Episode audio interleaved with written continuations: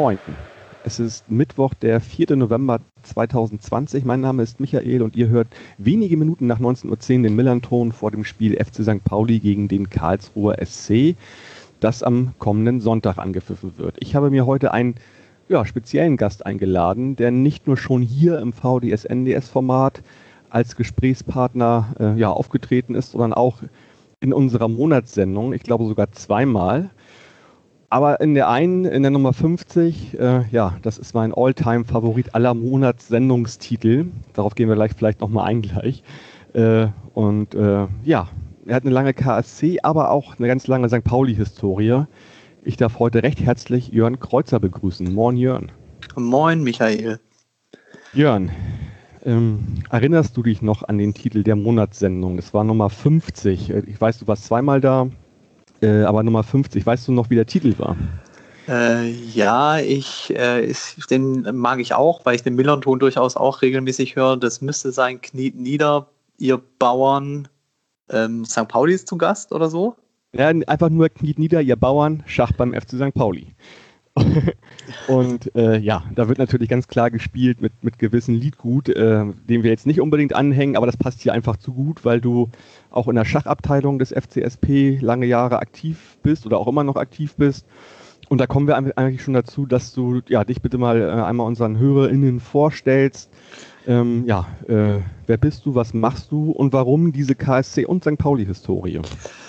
Ja, also mein Name ist Jörn. Ähm, ich bin schon seit über 20 Jahren erstmal KSC-Fan, also klassische Fanbiografie. Mit äh, Valencia ging es los, mehr oder weniger bei mir, als ich klein war und äh, es hat mich dann nie wieder losgelassen. Und ab 1998 bin ich dann regelmäßig in Bildpark gefahren, hatte eine Dauerkarte seit 2000. Aber ähm, das Studium hat mich dann nach Hamburg getrieben und ähm, ich war schon immer interessiert an fußballkulturellen Dingen und äh, deshalb war dann an der Uni ein ähm, Praktikum ausgeschrieben vom FC St. Pauli zum 100-jährigen Vereinsjubiläum. Und das war quasi mein Einstieg in den FC St. Pauli. Da habe ich Michael Pahl und Christoph Nagel, die heute ja im Museumsverein äh, ganz engagiert sind, habe ich da unterstützt als Praktikant. Die waren damals auch Chefredakteure der Viva ähm, und die hatten mich dann gefragt 2009, ob ich da mitschreiben will. Und ja, so ging es dann los. Mein Einstieg ins Medienteam des FC St. Pauli, was ich jetzt äh, bis zum Schluss, bis vor kurzem eigentlich, bis letzte Woche ähm, so wiedergespiegelt hat, dass ich am Ende quasi Social Media verantwortet habe beim Verein. Und jetzt aber äh, aufgrund vor allem familiärer Geschichten äh, eine neue Stelle angetreten habe.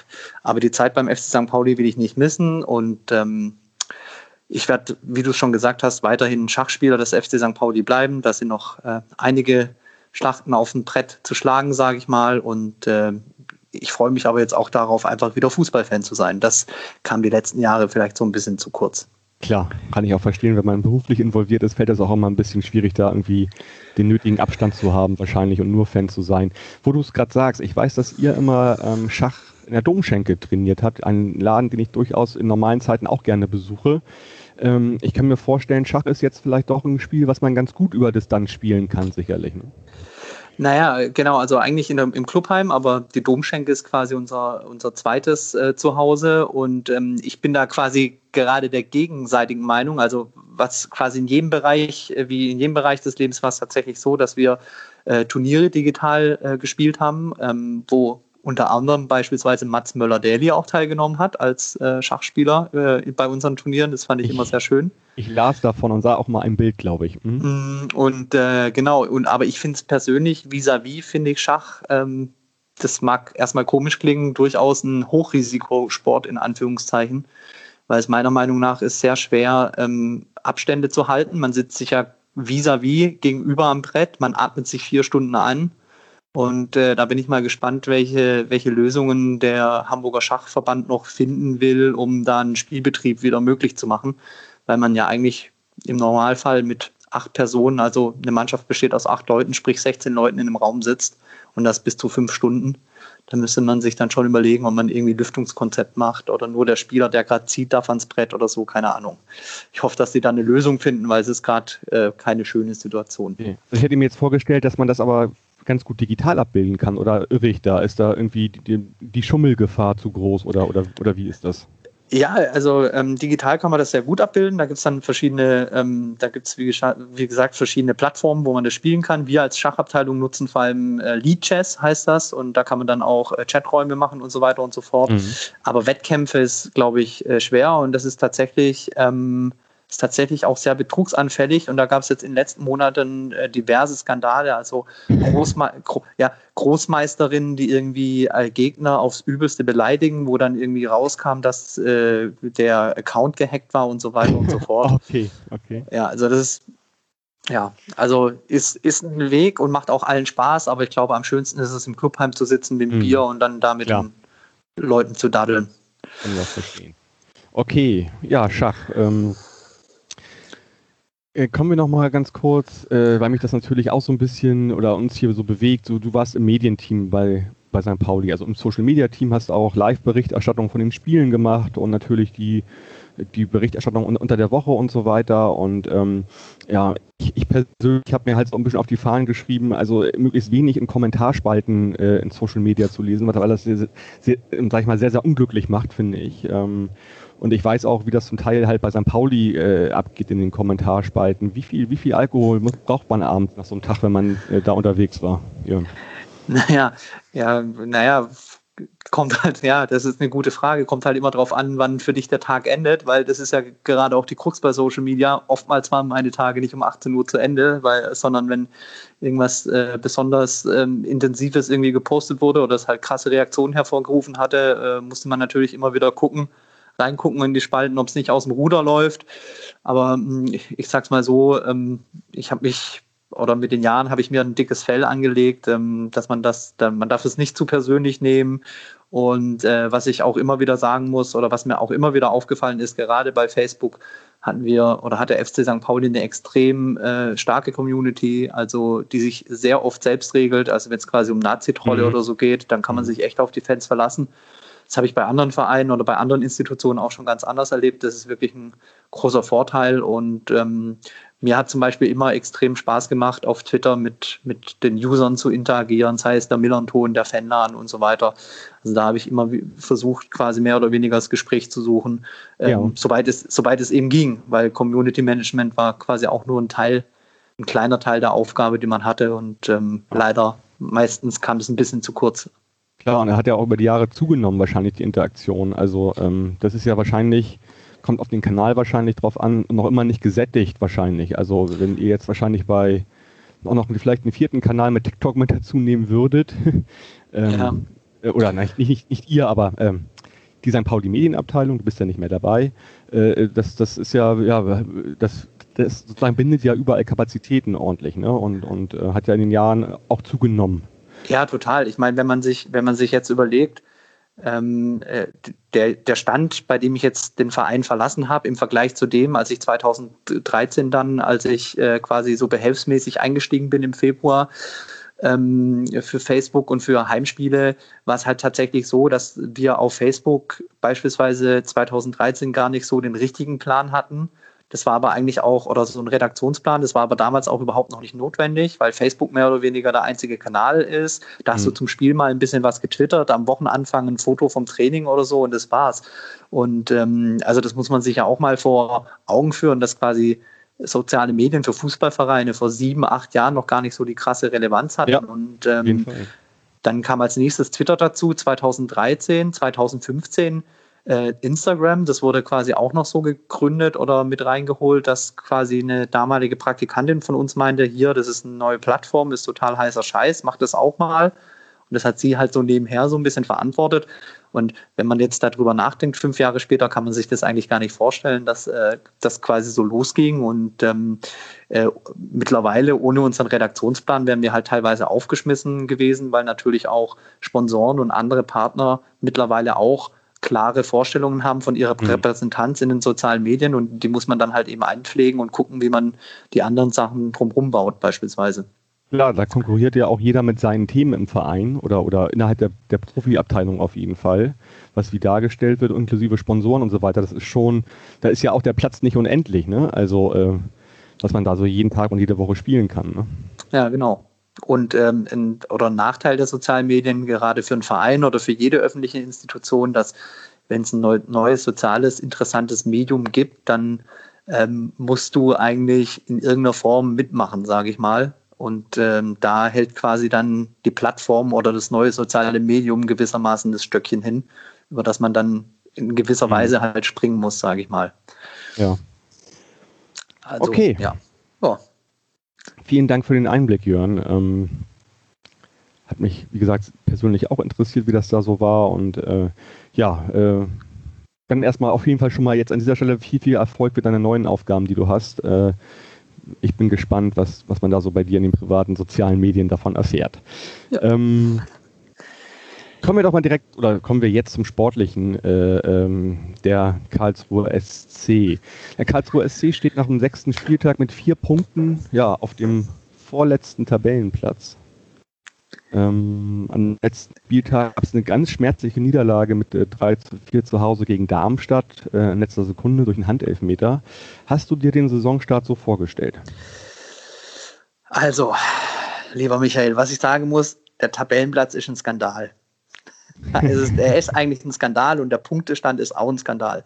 Weil, äh, ähm, weil Tim hat schon geschrieben, glaube ich, ne? Äh, der ähm euer, ja, euer, euer Expected Goal Wert ist eigentlich viel, viel besser, wenn ich das richtig gesehen habe. Genau, der ist, äh, der ist viel, viel besser und ähm, äh, ich sag's mal so, ich vom am, vor Saisonstart habe ich den äh, habe ich den Saisonstart so nicht erwartet. Also man muss da immer trennen so.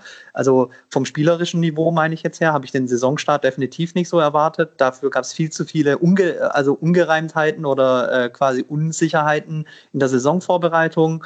Ähm, Oliver Kreuzer, der Sportdirektor, hatte nicht so viel hatte nicht so großen Spielraum. Also der hat zwar Leute geholt, aber das war jetzt auch überschaubar, was er geholt hat, sage ich mal. Ähm, dann hat man, hatte man zwei Baustellen vorne im Sturm direkt. Das war eben äh, unser äh, Top-Torjäger Hoffmann, der unbedingt weg wollte, der zwei, dreimal vorm Absprung stand. Ähm, Habe ich gesehen, der hat letzte Saison 17 Tore gemacht und wurde genau. immer wieder mit Union und zum Schluss auch mit, mit hier dem anderen Verein aus Hamburg in Verbindung. Genau, und da gab es dann so, da gab es dann, da ging durch die Presse so absurde Konstellationen wie äh, zwei Millionen plus Bobby Wood oder so.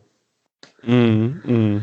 Okay. Also ähm, äh, da deshalb war es von dem her so ein bisschen Unruhe drin und äh, ich sag's mal so, wir haben uns ja letztes Jahr nicht unbedingt mit rumbekleckert äh, mit unserer Spielweise ähm, das, und haben aber mit einer unfassbaren Energieleistung am letzten Spieltag gerade so den Klassenerhalt noch geschafft mit dem Sieg in Fürth. Äh, während, aber es, während, Nürnberg, während Nürnberg gleichzeitig 1-1 gespielt hat und ja, genau. Genau, und das einzige, ich sag's mal so, das einzige Mittel, das wir lange Zeit hatten, war Ecke oder Freistoß Warnizek und Kopfball Hoffmann. Das mhm. hat äh, dem KSD quasi oder uns einen Klassenerhalt beschert am Ende. Ähm, von daher waren ähm, extrem Aber, viel. Ja. Darf ich mal kurz einhaken bei der Stelle? Äh, ihr wart ja Aufsteiger in der letzten ja, Saison. Genau. Äh, äh ich meine, das ist doch trotzdem Achtungserfolg, wenn man den dann als 15. abschließt, oder die Saison? Oder, oder war ja, ja. Ambitionen schon höher gewesen? Nee, die Ambitionen waren nicht höher. Also ähm, nur ähm, das, keine Ahnung, ich, ich, also ich für mich persönlich habe immer, immer gesagt, dass wir den Faden verloren haben in Bielefeld, weil ich fand tatsächlich letzte Saison die ganze Hinrunde gar nicht so schlecht. Also war man auch immer nah dran, beziehungsweise man kann mithalten, wie man so schön sagt. Ähm, und dann geht, gehen wir in Bielefeld in Führung durch einen Fehler in der 92. Minute ähm, 2-1 und tatsächlich Bielefeld mit dem Gegenangriff gleich noch aus. Und das war so ein bisschen der Genickbruch, fand ich ein bisschen danach. Beziehungsweise man, genau, und man stand zu dem Zeitpunkt immer so ein paar Punkte vor dem Abstiegsplatz und hätte dann einen riesen Schritt gehen können mit Siegen gegen Wien Wiesbaden, die ja am Ende abgestiegen sind und gegen Kräuter Fürth. Und diese beiden Spiele verliert man unmittelbar vor Weihnachten. Und dann ist man eigentlich nie wieder unten rausgekommen. Und dass man dann unten rauskommt, war eigentlich ein, ein Wunder. So. Mhm, also Riesenkraft. Aber ist abgehakt, Haken drin, äh, drunter. Und ähm, aber der Christian Eichner, der Trainer, den, ähm, den, den ich quasi aus Studienzeiten in Karlsruhe noch kenne. Der hat, äh, glaube ich, eine Freundin bei uns im pädagogischen Seminar gehabt. Der war äh, da wahrscheinlich war, noch Spieler bei euch. Genau, genau. Der, und der ist halt Eigengewächs gewesen und der gehörte halt quasi zu der Mannschaft, die 2006, 2007 aufgestiegen ist in die mhm. Bundesliga wo wir auch zahlreiche Eigengewächse drin hatten und äh, die Mannschaft ist bis heute meine Lieblingsmannschaft so ein bisschen, weil die einfach, das hat einfach gepasst. Also Profis, die sich beweisen wollen und Eigengewächse, die Mischung war toll und man ist souverän aufgestiegen. Und genau, der, der, der Eiche, der hat eben vor der Saison gesagt, dass das alles ein bisschen attraktiver werden sollte und so weiter und so fort. Und das muss ich jetzt sagen, das Versprechen haben sie bisher eingelöst. Also äh, ich war richtig baff in Hannover in den ersten, es war erster Spieltag, erste halbe Stunde. Dieses Gegenpressing, das habe ich vom KSC seit Jahren nicht gesehen. Das war richtig gut gegen den Ball und hat Hannover mhm. auch vor Probleme gestellt. Die murmeln aber trotzdem das 1-0 rein und äh, das ist dann am Ende war das Bemühen nach vorne da in Hannover, aber nicht die Durchschlagskraft. Und dann ging das Spiel, glaube ich, 2-0 verloren. Ähm, und davor schon hatten sie quasi Union Berlin kurz, vorm, äh, kurz vor der Pokalsensation. Da stand es ganz, ganz lange 0-0. Mhm. Und dann äh, durch eine Standardsituation hat Union dann noch das 1-0 gemacht durch Schlotterbeck. Ja. Das, also es hat sich das, das, große Leid des 15. Der kommt dann halt in den Amateurtopf und kriegt dann halt einen Erstligisten. Ja, genau. Also das hat sich äh, richtig gut an und ich meine, so viel falsch haben wir gegen Union offensichtlich nicht gemacht, weil die ja jetzt auch in der Bundesliga echt eine gute Rolle spielen. Eine überraschend gute, finde ich. Und ja, und das hat sich aber dann so durchgezogen. Ich glaube, das zweite war das gleich das zweite Spiel gegen Bochum. Das äh, hat ja, er 0-1 zu Hause. Ne? Genau, da habe ich mit Tim äh, dazu geschrieben vor einiger Zeit, weil ihm das auch, äh, weil der hat in der im Millanton vor ein paar Wochen gesagt, äh, oder war es Mike, ich weiß es nicht, dass der KSC Abstiegskandidat Nummer 1 ist. Da habe ich dann dagegen gepöbelt ein bisschen, Ach, weil äh, gerade das Bochum, das Bochum-Spiel war super krass. Also ähm, schön attraktiv nach vorne. Ich glaube, ein Expected Goals Wert von 3,3 in dem Spiel. 20 zu 6 Torschüsse, 55 Prozent Zweikämpfe gewonnen, 54 Prozent Ballbesitz. Und wie geht's aus? 0-1. Da kannst du mal sehen, wie weit das ist mit Tim und seinen Expected Goals Wert. Kannst du nichts von kaufen. Nee, kann man sich nichts von kaufen und dann, ja, äh, tatsächlich Regensburg haben sie sich kämpferisch ein bisschen den Schneid abkaufen äh, lassen. Das war so ein bisschen äh, das schlechteste Spiel, würde ich meinen. Aber ja, unterm Strich muss ich sagen, sie überraschen mich tatsächlich. Sie spielen und ich glaube, es ist ähnlich wie bei St. Pauli. So geht es mir dieses Jahr mit dem FC St. Pauli auch. Da schlägt ja auch so ein bisschen mein Herz für. Hm. Die Mannschaft macht richtig Bock wieder. Und, ja. und äh, gut, St. Pauli hat ein bisschen mehr Punkte, aber wenn der KSC jetzt zehn Punkte hätte, dürfte sich auch niemand beschweren. Die, die machen richtig Spaß, ja. gucken, dass sie nach hinten, äh, dass sie nach hinten dicht sind und tatsächlich das Darmstadt-Spiel ist jetzt so ein bisschen ein Ausreißer mit den vier Gegentoren und drei davon halt nach Standards, was besonders bitter ist, aber auch gegen Darmstadt ähm, zwischen Minute 30 und Minute 60, sage ich mal, waren, waren, waren wir so klar überlegen und das Spiel muss man viel deutlicher entscheiden. Also da steht es ja 2-1 zur Halbzeit. Und ja, aber gut, am Ende haben also, wir in die Röhre geschaut, vier Punkte und die Tabelle lügt ja dann auch irgendwie nicht. Ja, aber ist ja auch nicht so weit weg vom FC St. Pauli, nur drei Punkte. Wir haben ja sieben. Wenn du immer nur unentschieden spielst, kriegst du halt auch nicht so richtig viele Punkte äh, aufs Konto. Insofern ist das auch ja äh, gar relativ dicht beieinander, das Ganze. Also auch nochmal, um auf die ersten Spiele äh, einzugehen. Ihr habt ja auch in den ersten vier Spielen kein Tor geschossen. Mir kam das auch so ein bisschen vor, als wenn das so ein bisschen dieser, dieser, dieser Hoffmann-Geschichte geschuldet ist, weil das ja in den ersten zwei, drei Spielen immer noch hin und her ging halt mit ihm. Ne? Ja, das auch, glaube ich, suspendiert oder freigestellt oder, oder wie auch immer, ne? Ja, äh, ja, genau. Und äh, im, äh, es ging ja, das meinte ich mit der Unruhe, die, die ich, da bin ich jetzt auch äh, perspektivisch für die Saison bin ich recht zuversichtlich, dass die Unruhe jetzt da auf äh, ein bisschen raus ist, dass sie sich halt jetzt wieder aufs Wesentliche konzentrieren, weil beim ersten äh, Saisonspiel in Hannover wurde Hoffmann ja nicht eingesetzt, obwohl er hätte spielen können. Der saß dann auf der Bank und die Begründung war dann, die hat der KSC auch offiziell ähm, rausgegeben. Da, äh, KSC hat quasi kurz davor ein Angebot abgelehnt von Union Berlin und Hoffmann kam dann quasi, äh, Philipp Hoffmann kam dann vor äh, zum Trainerteam und meinte, er würde sich mental nicht in der Lage spielen, heute aufzulaufen, weil er so enttäuscht ist, dass das Angebot abgelehnt wurde.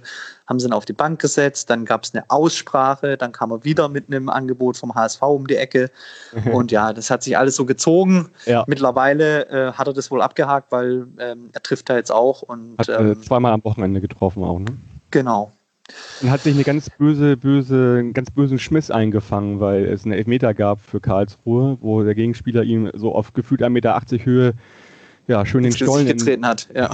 Sogar gegen, gegen den Hals getreten hat, ja. irgendwie so. Sah ziemlich übel aus. Hätte auch ja, rot sein können, meines Erachtens, aber gut, ähm, ja. ja. Aber er ist ja hart im Leben und was man halt genau, was, äh, was halt schön ist, ähm, letztes Jahr war es, was ich schon erwähnte, was halt immer Warnitzek auf Hoffmann und Tor oder Hoffen auf Tor und da heißt man dieses Jahr deutlich variabler.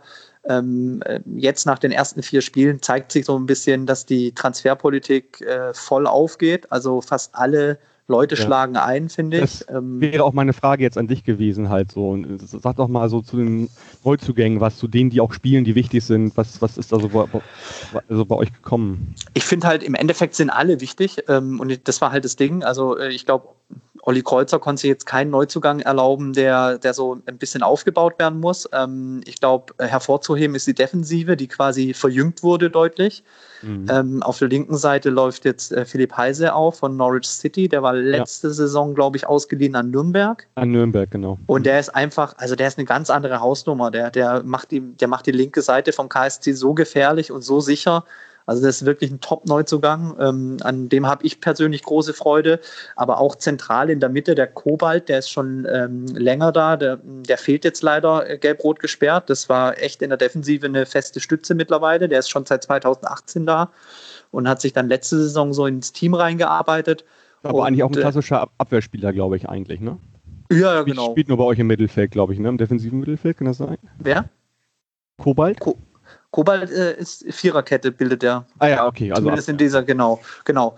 Äh, Kobalt und Bormut bilden halt die Abwehr. Äh, mhm. Bormut aus Düsseldorf gekommen und äh, die verjüngen einfach erstmal hinten die Hintermannschaft so unfassbar, weil äh, letzte Saison war halt oftmals das Problem mit äh, Gordon und Pissot, so gern ich sie mag, die waren aber halt ein bisschen zu langsam. Und, Sind auch schon äh, ein gewissen Alter halt, ne? Ja, Gordon ist jetzt auch schon 35. Episode 33 und äh, quasi allein die Abwehr ist ähm, Gold, äh, also ist rund erneuert und es funktioniert bisher ganz gut. Auch dummerweise jetzt gegen Darmstadt leider nicht, aber grundsätzlich funktioniert ganz gut. Äh, Torhüter habt ihr auch Gersbeck, ne? Gersbeck, genau, also Uphoff ist gegangen. Nach, äh, nach, Freiburg. Nach Freiburg ähm, Hat auch, auch eine super, super Saison gespielt. Alle 34 ja. Spiele gemacht äh, in der ersten Saison, glaube ich, bei euch, ne? Genau, also der hat eine super solide Saison gespielt, aber ähm, mit Gersbeck macht man, wie soll man das sagen? Ich glaube, auf dem Niveau in der zweiten Liga macht man mit Marius Gersbeck nichts falsch und ähm, der ist auch so ein ganz interessanter Typ, glaube ich. Ähm, da kann ich quasi auf die Kollegen auch von den Wildpark-Brotlern äh, verweisen. Der, ja. Da ist ja, glaube ich. Äh, da werde ich ja das, da werde ich das Gespräch nach dem Spiel führen. Mit genau. Dem, genau. Mit dem Niklas und die hatten jetzt aktuell den Marius Gersbeck quasi äh, zu Gast und ah, ja. ähm, der ist äh, kann man jetzt zu Hertha kann man jetzt stehen, wie man will, aber das ist quasi so ein richtiges Kind der Kurve, geht auch privat, äh, ging der früher zu Auswärtsspielen von Hertha, stand in der Ostkurve und ähm, genau, das, das passt halt auch so, weil es ja so ein paar freundschaftliche Verbindungen nach Berlin gibt, passt der Torhüter dann auch ganz gut, äh, wo, obwohl er da in dem Podcast sagt, das war jetzt keine Entscheidung für den KSC, weil die eine Fanfreundschaft haben, sondern weil sie es angeboten hat. Das heißt, beide Vereine haben sich in Hertha Torwart geholt sozusagen. Äh, ja, genau. Und äh, mal, genau, Gersbeck war äh, ein sehr guter Drittligatorwart in Osnabrück vor ein paar Jahren, da war er ausgeliehen. Äh, hat, glaube ich, auch, hat am Millern-Tor schon gespielt für Hertha 2013 bei dem Aufstiegs- oder da war Hertha schon aufgestiegen, da stand er im Tor. Ja, ich weiß, Sandro Wagner hat da noch ein Tor geschossen und so, ich erinnere ja, mich. Ja, und Sammy Alagui und so. Und, ja, ja, ähm, genau. Genau, da stand er im Tor und äh, ja, ist ein guter Mann, also ein solider Mann für die zweite Liga. Und aber es geht jetzt nach vorne im Endeffekt weiter. Man hat sich Goller ausgeliehen von Bremen, der macht es auch ganz gut für sein Alter auf der linken Seite. Ähm, äh, Eiche hat ihn jetzt, glaube ich, im letzten Spiel gegen Darmstadt erstmal rechts eingesetzt. Das hat nicht so funktioniert. Dann ist er wieder rüber auf die linke Seite. Ähm, und wen man eigentlich auch als Neuzugang behandeln muss, der das hinter den Spitzen richtig gut macht, ist äh, Kyong Rock, den ja alle noch kennen. Ja, die, die auch drauf angesprochen, was ist mit dem eigentlich? Der, der, ist, der hat einen Kreuzbandriss, hat ganz lange gedauert, bis er sich wieder rangekämpft hatte. Den, den muss man eigentlich wie einen Neuzugang bewerten, definitiv. Aber äh, der macht seine Sache richtig gut im Teamgefüge. Der, der spielt so, ist so ein bisschen auf der Zehn eingesetzt.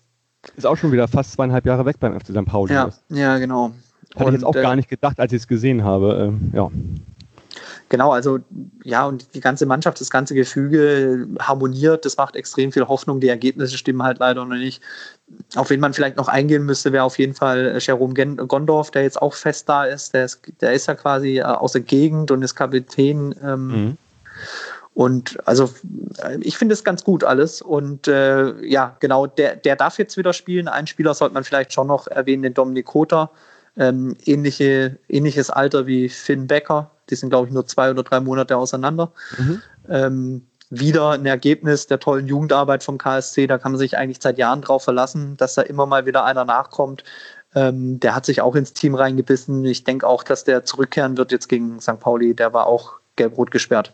Mhm. Zuletzt. Das Problem, alle Spiele Problem, gemacht. Ja, genau. Und das Problem ist, wir müssen halt den Kobalt ersetzen jetzt. Und äh, da bleibt eigentlich nur die Wahl zwischen Pisot und Gordon. Ich würde mhm. aber eher darauf tippen, dass der Gordy da irgendwie einen leichten Vorteil hat, weil der jetzt auch die letzten drei Spiele im Kader war und der ähm, David eben nicht. Okay. Ja, sind wir gespannt. Also das ist ja momentan auch immer so ein Rätselraten bei allen Vereinen, weil ja auch Schulle das so vorgibt äh, äh, ja auch nicht ausrechenbar zu sein. Deswegen ist mhm. immer die Frage halt, ob der gegnerische Trainer halt sein, sein, äh, seine Taktik, die, die er im Kopf hat, durchspielen lässt oder darauf reagiert natürlich irgendwie. Ne? Also wie, wäre das bei euch auch eine Option aus der Viererkette äh, im Prinzip eine Dreier- beziehungsweise eine Fünferkette zu machen? Oder, oder, oder, oder wie ist da so die Spielphilosophie von Christian äh, Eichner? Ja, könnte ich mir, könnte ich mir auf jeden Fall äh, vorstellen. Ich, ich glaube tatsächlich auch, dass äh, Christian, also dass Eiche und, und Schulle so von der Philosophie her gar nicht so weit auseinander sind. Ich glaube, es hängt gerade aktuell so ein bisschen am zur Verfügung stehenden Mitteln so ein bisschen. Ähm, ja. Wie gesagt, äh, dieses Pressing gegen den Ball mögen ja beide ganz gern. Das hat in mhm. Hannover mhm. super funktioniert. Damit haben sie jetzt auch Darmstadt total gestresst am letzten Spieltag. Und ähm, ja, also ich, ich sehe dann immer weiteren spielerischen Fortschritt und äh, der, der wird sich sicherlich auch in unterschiedlichen Systemen irgendwann mal ähm, widerspiegeln. Mhm. Definitiv. Ich habe gesehen, also das wird sicherlich auch so an den finanziellen Mitteln liegen, sicherlich. Du hast ja auch gesagt, Kreuzer wird nicht so einen großen Spielraum gehabt haben. Ich habe jetzt mal durchgezählt, ihr habt 23 Mann im Profikader, das ist gar nicht viel, ne? Nee, tatsächlich nicht. Deshalb meine ich ja, äh, das, deshalb meinte ich, also die, die Neuzugänge sind direkt Stammspieler und da muss man halt direkt, äh, wenn sich da jetzt ein, zwei Leute verletzen würde, wird es rein von der Qualitative, also vom Qualität, äh, von der Qualität des Kaders und von der Tiefe des Kaders relativ eng werden. Und äh, das Einzige, was ich halt hoffen äh, kann oder hoffen will, dass man Christian und der Mannschaft quasi die Zeit gibt, aber da bin ich gerade relativ optimistisch, dass die sich da ähm, halt auch quasi finden können noch ein bisschen und dann ähm, gehe ich eine relativ, relativ, auch wenn es aktuell noch nicht damit danach aussieht, könnten wir einer relativ entspannten Saison entgegengehen. Okay. Ja, äh, verwundert mich jetzt ein bisschen die Aussage, weil es ja, wie gesagt, also ich sehe nur die bloßen Ergebnisse, die sprechen erstmal nicht dafür, aber so wie du es gerade geschildert hast, ist es ja auch eine ähnliche, da sieht man da ja auch große Parallelen zum FC St. Pauli ganz einfach. Es ist ein bisschen ein Überraschungsei bis jetzt oder wird das diese Saison eventuell, ne? Ja klar, es ist ein Überraschungsei, es gibt Höhen und Tiefen. Also was man halt sagen muss, sie konnten halt jetzt, das Darmstadt-Spiel ist dafür so ein bisschen exemplarisch, dass sie halt dann so dumme Eier kassieren. Das ist dann halt blöd, das ist dann halt auch irgendwie, irgendwann ist es dann kein, irgendwann ist es dann halt kein Pech mehr in manchen Situationen. Und ähm, ja, ähm, was mir halt so ein bisschen Hoffnung gibt, ist dann aber auch die Konkurrenz unter uns gesagt, sage ich mal. Ähm, weil, den beiden Mannschaften, oder? Nee, die, äh, die, die Konkurrenz, die wir unten drin haben, weil so. ich glaube, mhm. ich glaube, Braunschweig wird es extrem schwierig haben, äh, Würzburg wird es extrem schwierig haben. Also das ja. ist nichts, auf das man quasi setzen sollte, weil man immer nach, nach sich selber gucken sollte. Aber ähm, also die Konkurrenz macht mir in dem Sinn so ein bisschen Hoffnung. Okay. Ja, also um vielleicht mal das, das Sportliche abzuschließen, ähm, Jörn, ähm, was, was wäre denn dein Tipp für Sonntag? Boah. Oh. Also wir hatten ja, letzte Saison hatten wir zweimal unentschieden, nochmal so als Einwurf. Äh, wir hatten ein Zuhause ein 2-2, was ich nicht mehr als Ergebnis momentan nicht mehr sehen kann tatsächlich. Mhm. Ähm, auch ein ganz übles 2-2 übrigens. Ich weiß nicht, ob du dich daran erinnern kannst. Wir führten bis ja. 85 und es war gefühlt wie eine Niederlage. Also das ging ja richtig, richtig auf den Keks, dieses Spiel. Weil ihr da einfach in der 85. und 91. noch den Ausgleich und zwar so dumme Gegentore eigentlich. Wir führten durch zwei Meter von Diamantakos und das war auch spielerisch sehr überlegen von uns bis zur 85. Minute halt und dann haben wir da das 2-2 ja. nachher gekriegt. Da erinnere ich mich sehr gut dran. Ja. ja, ähm, ja, schwer zu sagen. Also ähm, ich kann mir vorstellen, dass St. Pauli gewinnt, einfach deshalb, weil deren, die sind schon ein, zwei Schritte weiter als Karlsruhe, also rein von der Entwicklung der Mannschaft her, die wirken so ein bisschen gefestigter. Und so der Auftritt im Derby, den fand ich dann nochmal ein Stück weit überzeugender als jetzt Karlsruhe gegen Darmstadt, sage ich mal. Ähm, äh, Karlsruhe, aber ich, ich stelle mich tatsächlich, und da machen wir uns ja beide auch nichts vor, das hatten wir in den letzten Jahren öfter mal, die Spiele zwischen Karlsruhe und St. Pauli waren jetzt nicht die attraktivsten der Saison. Und da habe ich tatsächlich Hoffnung, dass es ähm, also ein schönerer Kick geben könnten diesmal. Also, weil beide ja irgendwie draufgehen wollen und äh, draufgehen okay. vorne den, den Ballführenden direkt angreifen. Und ich sag's mal so, da sehe ich bei St. Pauli tatsächlich ein Stück weit äh, die große Achillesferse. Äh, hinten in der Abwehr ähm, Spielaufbau, Jackson, äh, Ziereis ja. und das ist nicht immer ganz sattelfest, sage ich mal. Nee, auf, auf gar keinen Fall. Also finde ich auch, ähm, das habe ich auch als größte Schwachstelle jetzt so identifiziert und ähm, ich hoffe, dass äh, James Lawrence da schnell bei ja, 95 Prozent ist, um die, den Platz der, der, Innenverteidigung, eines der Innenverteidiger zu übernehmen, weil da brauchen wir wirklich jemanden, der auch äh, ein Spiel eröffnen kann und, und äh, ja, wenn äh, auch so resistent ist gegen, gegen hohes Pressing, dass da nicht, ähm, ja, dass da nicht alle in Konfusionen irgendwie kommen oder so. Ne? Ja, aber grundsätzlich, ich, ich finde, wie, wie gesagt, da finde ich auch extreme Fortschritte und das, das wird mhm. sich, das wird sich bei St. Pauli definitiv Richtung äh, positiv entwickeln. Wenn, weißt du, wenn man durch das Pressing den Ball immer weit weg vom, äh, vom Tor hält, kommt man da auch nicht in, ähm, in, in Verlegenheiten. Wobei ich jetzt, glaube ich, auch gelesen habe im Kicker heute aktuell, dass äh, Schulle auch äh, hinten mal ein bisschen gucken will, dass die Null steht demnächst. Von daher, ja. ich, bin, ich bin gespannt und ich habe jetzt auch noch mal kurz geguckt äh, wegen der taktischen äh, Ausrichtung. Also Viererkette ist bei Eiche diese Saison definitiv gesetzt worden, äh, gesetzt gewesen. Er variiert extrem im Mittelfeld. Das kann mal mit zwei Sechsern sein, mhm. zwei Dreierketten. Also äh, da ist er im Mittelfeld und äh, in der Sturmausrichtung relativ variabel. Okay, ja. ja. hört sich auf jeden Fall spannend an. Sag doch noch mal, trotzdem nochmal einen finalen Tipp, damit wir, damit, wir, damit ich dich über äh, Twitter bepöbeln kann oder auch nicht, oder du mich oder wie auch immer. Ähm, Karlsruhe fährt mit einem Punkt nach Hause in meinem Herzen, aber St. Pauli gewinnt 2-1. Okay. Ich setze auf ein 4-2 des FC St. Pauli. Ähm, Ihr werdet auch zu euren Chancen kommen, auch zu euren Toren, aber wir werden das hoffentlich so effektiv wie gegen Heidenheim bestreiten. Deswegen sage ich einfach mal 4-2. Momentan ist da immer ein Spektakel und die Abwehr wird sich nicht so schnell ähm, festigen, als wir das vielleicht alle denken. So. Ja. Gut.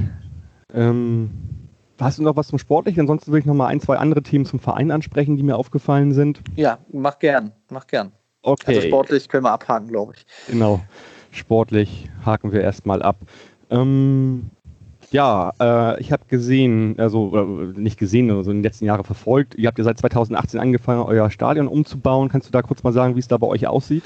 Ja, also im, äh, im Internet oder äh, quasi man die, die damalige Gegengerade, also die, die Behelfstribünen, äh, die Tribünen hinter den Toren sind gerade behelfsmäßig aufgebaut und die Gegengerade ist quasi fertig. Da gab es jetzt auch vor kurzem ein tolles Mannschaftsbild vom neuen Stadion äh, oder vor der neuen Tribüne und äh, jetzt geht es in die nächste Bauphase. Die nächste Tribüne wird gebaut und das ist alles im Gang. Ähm, das zumindest hat äh, der ehemalige Präsident Ingo Wellenreuter auf den Weg gebracht. Also das Stadion wird gebaut zwar mit diversen Geburtsschmerzen hier und da, und ähm, aber da sind wir eigentlich rein vom Bauen her auf einem guten Weg.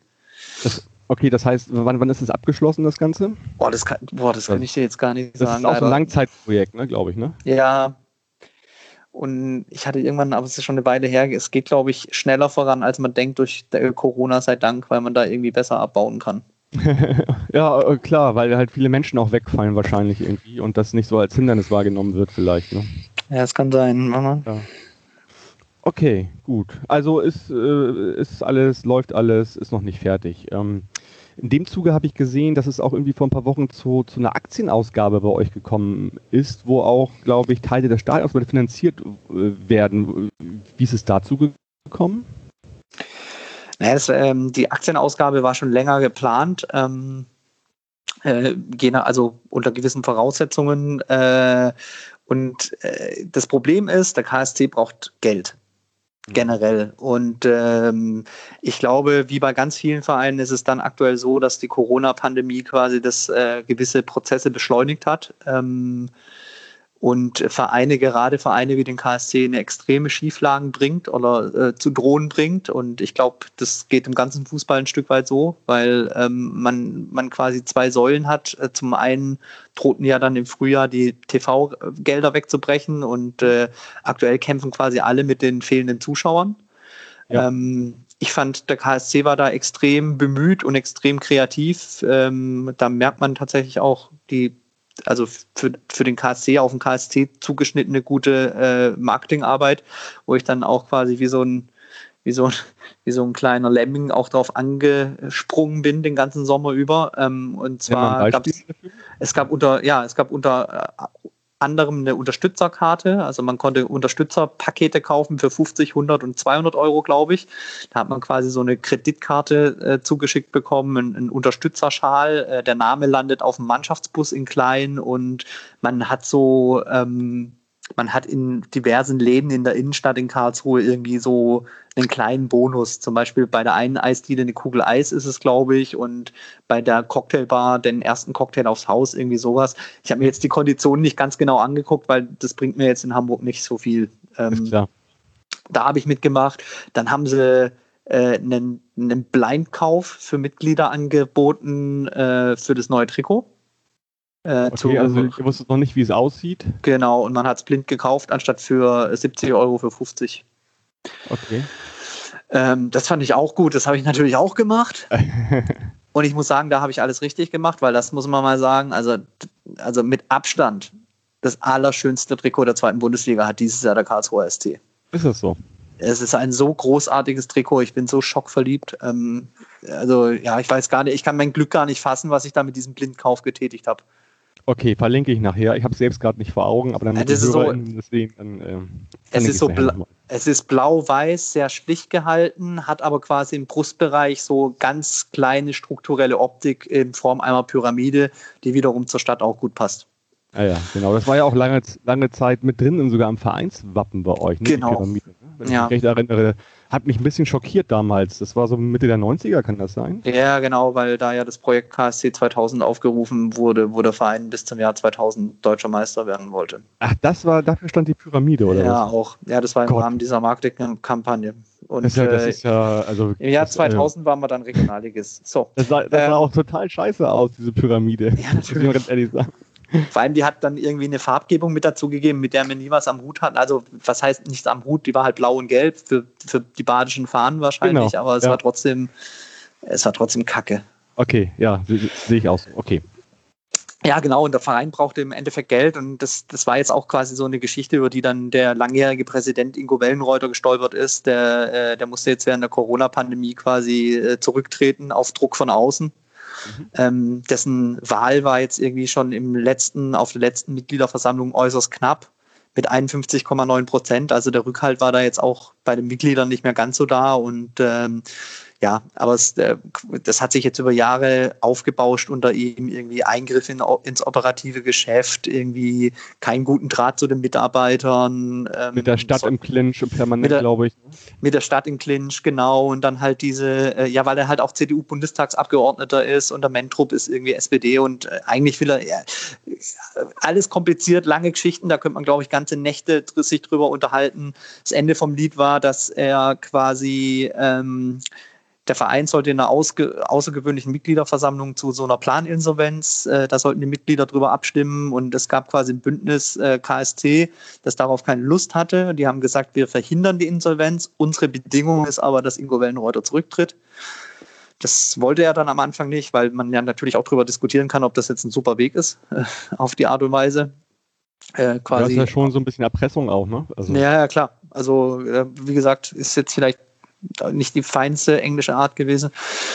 Aber es, im Endeffekt war sehr viel Porzellan zerschlagen auf vielen Ebenen und der Ingo ist ja dann zurückgetreten und ähm, es, sein Vizepräsident äh, wurde dann zum Präsidenten gewählt und ähm, Ja, jetzt. Ähm, Kann man dazu sagen, wie das mit dem so ist? Ist es gut oder? Ja, also ich, ich finde ja, also die ersten Schritte sind ganz gut. Also die haben zum Beispiel diesen Aktienverkauf, der soll auf keinen Fall eben zweckentfremdet werden. Sie wollen halt solide, ähm, also solide Budgets und Etats äh, haben und haben zumindest auf der Mitgliederversammlung, da war ich dabei und habe auch abgestimmt, haben sie quasi, ähm, haben sie quasi äh, also ja, also einen guten Gesamteindruck gemacht fand ich schon, dass sie halt auf die Leute wieder zugehen wollen, dass sie die Leute mitnehmen wollen wieder und ähm, hm. ja. Okay. Gut, und, und wie gesagt, die Aktien sind jetzt ausgegeben. Weißt du, wie viele verkauft worden sind irgendwie? Und ja, nee, tatsächlich aktuell nicht. Also sie sind noch nicht ausgegeben vollständig. Also die sollen aber unter anderem zum Ausbau die. Jörn, jetzt bist du ganz weit weg. Hallo?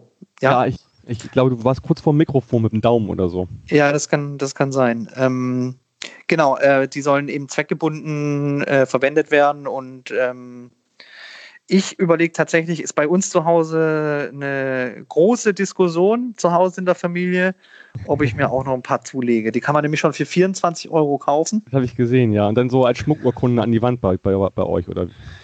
Ja, genau. Und das okay. hat ja beim, beim FC St. Pauli auch gut geklappt. Mit der, äh, auf, mit dieser Kampagne damals auf St. Pauli machen, äh, machen wir das selbst, glaube ich, genau. oder wie die hieß.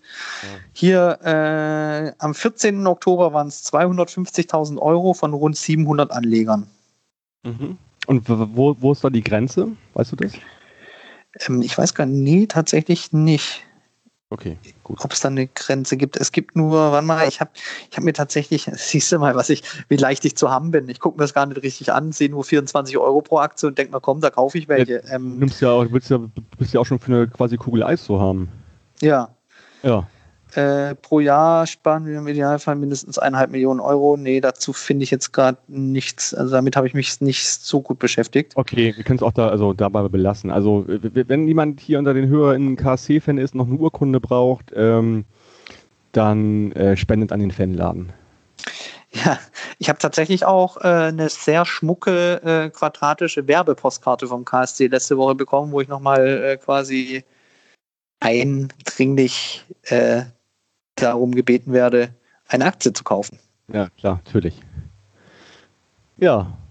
Achso, genau, unter www.kscaktie.de, ne? Kann man sich genau, theoretisch und, wie informieren. Gesagt, wer, wer, das nicht findet, äh, da verlinke ich mal äh, den Kontakt äh, zu so ein paar ähm, Institutionen bei St. Pauli, die auch Geld äh, dringend nötig haben. Nochmal vielen Dank auch an den magischen FC-Blog, ja. Äh, die eine ganz tolle Aktion letzte Woche Freitag gemacht haben und da über 8.500 Euro eingenommen haben und das an vier ganz tolle Institutionen gespendet haben. Sensationelle Aktion, wirklich. Da habe ich mir auch gedacht, als ich das gesehen habe, ähm, wirklich klasse Aktionen von, von den Aktivistinnen äh, des ja. magischen FC-Blogs, vor allem wenn man die Gegenseite sieht, die pimmeln irgendwie rum mit doofen Trainings- Postern und wir sammeln genau. Spenden. Ja, fand ich das Hat mich auch, das hat mich auch tief berührt und ich habe da auch gerne mitgespendet und ja. fand das ganz toll.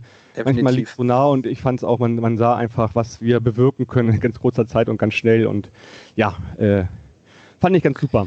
Lassen wir mal zum, zum Schluss. Hast du noch Schlussworte, Jörn? Wir sind schon ordentlich weit fort.